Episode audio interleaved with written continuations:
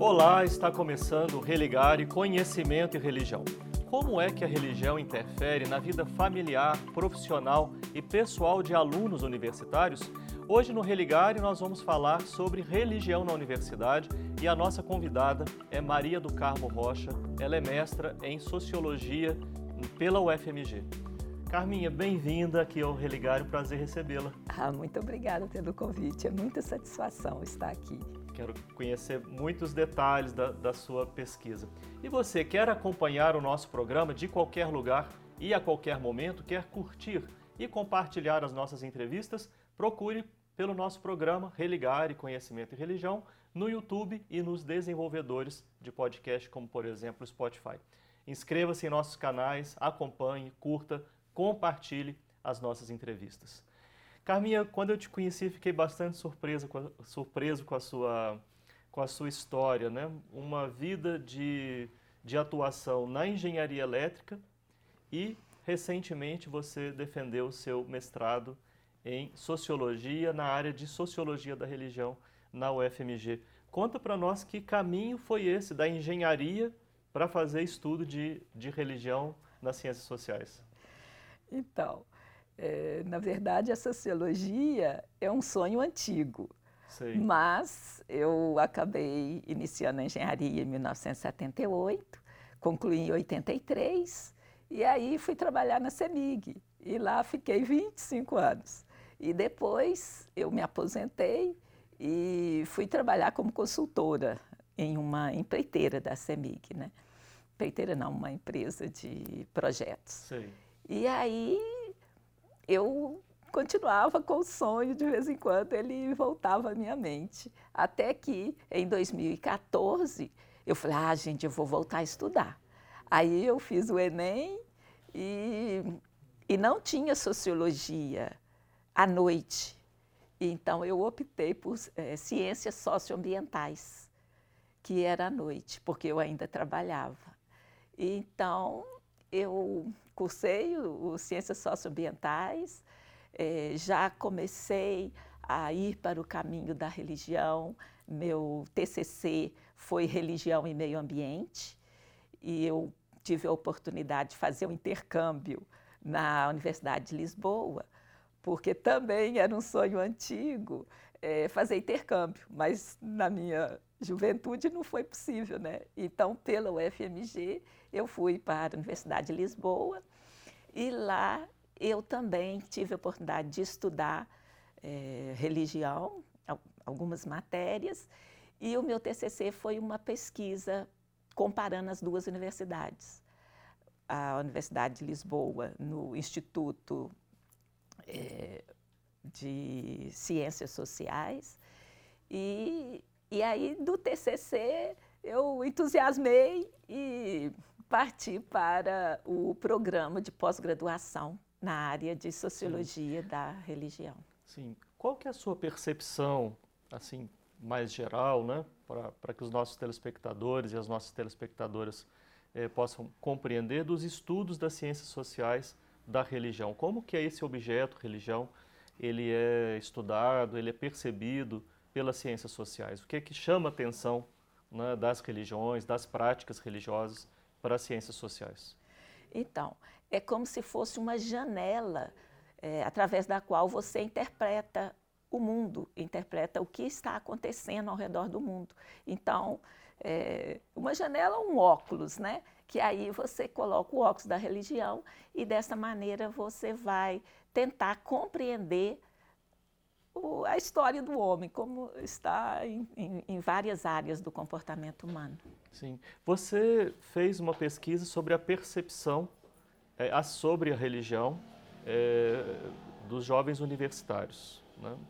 É, conta para nós como é que foi, como é que você conheceu esse projeto, que você parece que você conheceu um projeto que já estava em andamento. Né? Como é que foi a sua aproximação desse, desse projeto? Depois você conta para nós também como é que você trabalhou. Né? Ah, então. Na verdade, eu tinha a intenção de fazer minha própria pesquisa, mas é, no transcorrer do programa de pós-graduação, né, é, e foi durante a pandemia, é, eu acabei é, vamos dizer, ficando, é, houve a troca de orientação. Já com um ano e pouco transcorrido, então, apesar da minha pesquisa eu já ter conseguido a aprovação no COEP, né, que é o Comitê de Ética, é, o novo orientador entendeu que seria muito difícil eu conseguir é, fazer a minha própria pesquisa. E aí ele apresentou um banco de dados fantástico que foi elaborado entre os profissionais da UFMG e da PUC, que tinha uma pesquisa assim, com 136 perguntas que abrangia muitas áreas e aí, então, ao conhecer essa, esse banco de dados, eu entusiasmei. Eu falei, ah, é melhor do que o meu. Então, eu decidi Sim. trabalhar esse e... banco de dados que já existia. E aí você está falando de algo, né, Carminha, que impactou tantas pesquisas nesse período também. Bom, impactou a vida de modo geral das pessoas. Mas no caso das pesquisas, muita gente teve que repensar o que fazer, como fazer, né, é, durante o tempo da, da pandemia. Mas, enfim, é, você é, me explicou um pouco antes aqui que dessas 136 perguntas você selecionou algumas. Né? O que é que você é, procurou é, destacar né, desse banco de dados tão, tão extenso? Então, o meu objetivo principal, o foco, era tentar descobrir se a religião ainda influenciava os universitários ainda assim, né, se religião influencia. Então, aí eu fui extraindo é, do, do banco de dados das perguntas é, três é, blocos principais. Eu queria ver se influenciava na área familiar, na área profissional e na área pessoal. E aí, extraindo estas perguntas e trabalhando com a questão da influência da religião, a, assim, a teoria da influência da religião, quais são os mecanismos de influência da religião.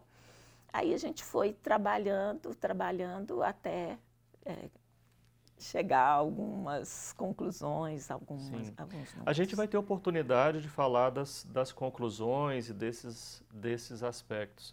Mas ainda falando do como que você é, procedeu, é, em linhas gerais, qual que é o perfil desses, desses jovens universitários nesse banco de dados?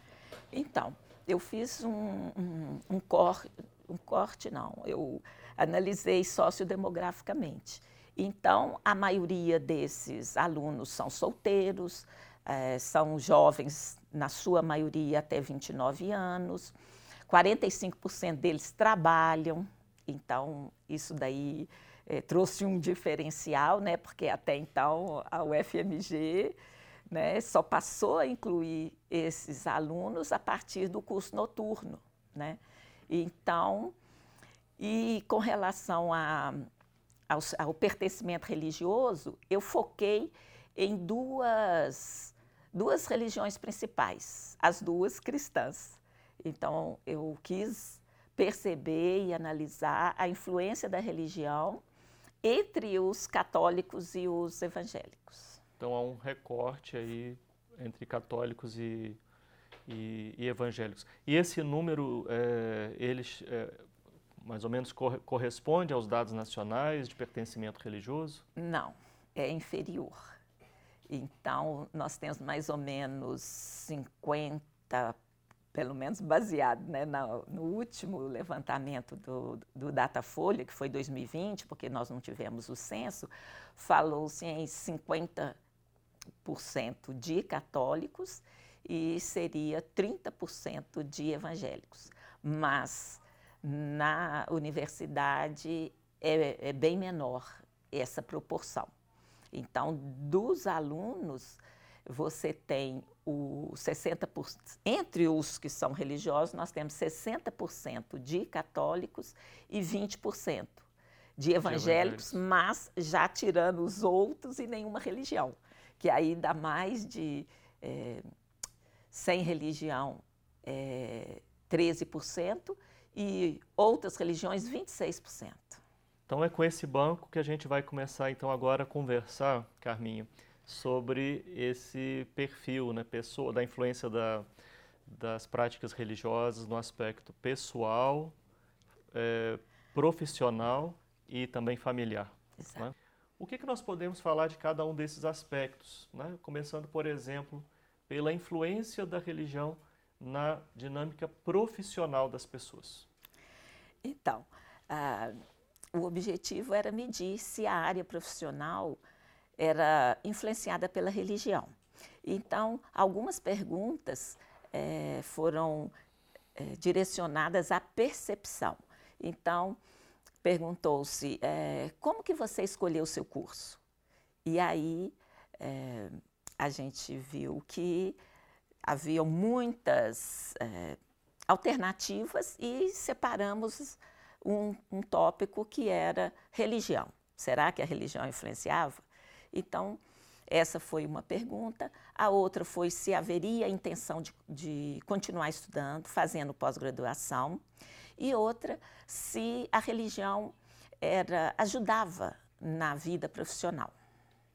E o que, que você percebeu? Há alguma participação da opção religiosa na, na definição da vida profissional? Há algum impacto da religião nesse campo?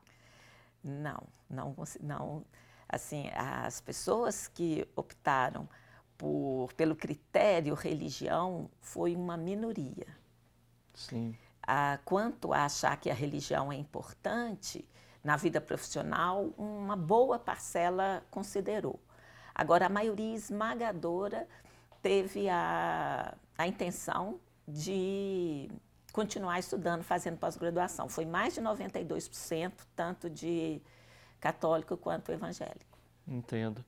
Na vida, se na vida profissional, então, esses são os dados, como é que é na vida familiar? O que, que exatamente da vida familiar você estava procurando compreender? Então, eu destaquei algumas perguntas. Entre elas, é, no seu critério para a escolha de um parceiro, de um, um ah, uma, né, um marido, uma esposa, você considera religião? Eu perguntei, você é, transmitiria a sua religião para o seu filho? Também é, teve outras perguntas em relação a isso, mas tentando perceber a, como que a vida familiar seria influenciada pela, pela religião e também as hum. percepções em relação é, se religião é legal, se você ora, se você. É, qual que é o seu engajamento com a vida social religiosa? Sim. E então, a religião influencia na escolha do parceiro ou da parceira? É muito pouco também. Então, é, é uma parcela bem pequena, porque no questionário também havia mais de 10 outras opções. A religião era uma delas. Então foi a pequena influência. O impacto da religião, a influência. Né? Bem, uma, você falou de uma questão que, que a gente tem, tem estudado também, que é a questão da transmissão da memória religiosa. E muito disso passa por ensinar conteúdo de religião para os filhos, no ambiente familiar. É, esse dado ele aparece de que modo na, na pesquisa? Há um interesse em transmitir? Sim, sim? mais de 60%, tanto de católicos quanto evangélicos, disseram que iriam transmitir para os seus filhos. E é interessante que um dos grandes estudiosos desse tema, né, dos mecanismos de influência, que é o, o Chris Smith, ele chegou à conclusão em 2019 que o maior fator influenciador da religião não é os colegas, não é a profissão, não é o meio, são os pais. Então, isso é bem, bem, bem forte. Sim. Você estava falando um pouco antes, né? É, se, se tem o hábito né, de, de ter práticas religiosas, não só de transmitir a memória religiosa, mas também de vivenciar isso. Esses dados apareceram entre jovens universitários dessa pesquisa? Sim, este, inclusive, é, é, a, é, uma das principais formas de se medir a influência da religião. Então, é, se você se expõe às cerimônias religiosas, é, você tende a ser influenciado pela religião. Mas entre os universitários nós encontramos que 67% deles não frequenta nenhuma é, cerimônia religiosa. Mesmo se declarando católicos Mesmo ou evangélicos? Se declarando católico evangélico. Então, esse foi um dos achados, assim, é, no meu ver, mais importante, porque confirmou a teoria. Se você não se expõe à religião, você não é influenciado por ela. Sei. E, é, e há diferença entre católicos e evangélicos com relação a essa frequência? Não, muito pouco. Este foi outra surpresa, porque parte da literatura fala que os evangélicos tenderiam a ser mais engajados. Mas entre este banco de dados, que foram é, 3.463 alunos da UFMG, é, foi praticamente similar. A... Entendo. É, eu sei que não é o tema, da, não é o seu segmento, né? Quem, quem conhece meu trabalho sabe que eu pesquiso sobre pessoas sem religião. Então, logo me chamou a atenção aquele número de 13%. Eu até vi também que é, entre ateus e agnósticos nós poderíamos subir ainda mais uns 3 pontos percentuais nesse, nesse número, que é bastante acima da média nacional, pela última pesquisa do censo do, do IBGE, que a gente aguarda né, pela atualização dos, dos dados. Mas é muito interessante, não vamos falar de sem religião aqui, Carminho, mas que, que essa questão da, da não exposição à frequência, à instituição religiosa, ela tenha esse dado tão expressivo exatamente entre jovens né, e jovens universitários. Mas você falava de influência na vida pessoal. O que exatamente na vida pessoal? Porque eu vi na, na sua pesquisa você falando sobre posição com relação é, a sexo, a drogas, enfim. O que, que é essa influência pessoal que você é, então, considerou desse banco de dados? A gente perguntou se era a favor ou não das drogas. A gente perguntou, não, analisou, né? Porque o banco de dados já estava, já estava lá pronto. pronto é. É, se ah, era a favor ou contra a liberação das drogas, hoje proibidas. Perguntamos se já havia iniciado a vida sexual e perguntamos se já havia usado a pílula do dia seguinte. E, e entre católicos e evangélicos, o que é que os dados então, é, apresentam é, Essa, é, são questões um pouco polêmicas, né? mas usando a frequência aos cultos e, e cerimônias religiosas, de um, de um, modo geral, a gente viu que 67% não estava, não frequentava, e os dados que nós encontramos na vida é, pessoal foi coerente com isso. É, 67% dos alunos, em torno disso, 65 a 67, Sim eles eram a favor da legalização das drogas. A vida sexual, mais de 80% dos católicos e 79% dos evangélicos também já tinham iniciado a vida sexual. E o interessante é que a grande maioria é, é jovem, bem jovem, né? até 19 anos. Bom, esqueci isso, o número. Isso mais solteiros, você Mais também. solteiros. E quanto ao uso da pílula do dia seguinte, que as duas religiões né, publicamente são contra, porque teoricamente ela é abortiva, ainda que você não saiba, porque é, imediatamente né, que você toma esse contra, você toma a pílula, mas 60 e tantos por cento dos católicos e 59% dos evangélicos é, já usaram esse método contraceptivo. Sim. Daí você vê que a é, está numa relação direta de não frequentar e então não se expõe à influência da religião. Porque nesse caso, esses três tópicos são tópicos é, patentes né, entre as duas religiões cristãs, que publicamente eles defendem outras posições. É de entendimento comum que a religião influencia na vida das pessoas. O que a pesquisadora me diz sobre isso? Então, ela influencia se ela se expõe a, religião. Se ela é, não frequenta as cerimônias, a religião não interfere. Porque os mecanismos, é, não é assim. Existem formas de medir e elas são é, específicas. Então, se a pessoa não se expõe, ela não está submetida à influência da religião. A mera declaração de pertencimento não, não interfere. Então, a questão de pertencimento, ela hoje é muito relacionada a crer sem pertencer e pertencer sem crer. Então, é, tipo, tradicionalmente ela pode declarar. Isso é um, uma, é um pertencimento, mas não está relacionado a ser influenciado, porque na prática ele só vai ser influenciado se ele está ali cotidianamente envolvido com aqueles princípios. É como se mais os princípios da sociedade influenciam do que da religião, porque ele professa uma religião, mas com a qual ele não tem intimidade, ele não, não, não está exposto a ela. Sim. E aí não, não impacta. E aí não na, impacta na muito. Agora, isso dá para perceber um contraste entre o que a pessoa faz e o que ela diz. Então, as perguntas sobre percepção, ah, a, a religião é uma coisa legal, a religião é, melhora o relacionamento entre as pessoas, a religião é, ela faz bem até profissionalmente, a maioria esmagadora acha legal, acha bom, é, considera, né?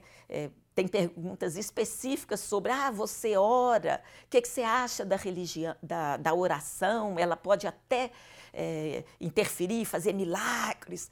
Todo mundo acha. Mas na hora de é, praticar aquele princípio, já, já é diferente, já tem um contraste. Sim, sim. Carminha, muito obrigado por você ter vindo aqui, ter trazido os dados que você analisou né? Desejo boa continuidade aí, se você quiser continuar trabalhando com esse tema, que vai muito ajudar a gente a seguir pensando sobre esse assunto. Muito. Espero você uma outra oportunidade de a gente continuar conversando. Nós somos um projeto de extensão do programa de pós-graduação em Ciências da Religião da PUC Minas. Você pode conhecer mais as nossas atividades, sobre as nossas atividades, sobre os nossos cursos de mestrado ou de doutorado, e para isso basta acessar a página que está em pucminas.br ppgcr. Obrigado a você que nos acompanha, obrigado aqui a toda a nossa equipe na TV Horizonte. Nós voltamos na semana que vem. Um abraço muito cordial e até o próximo Religare Conhecimento e Religião.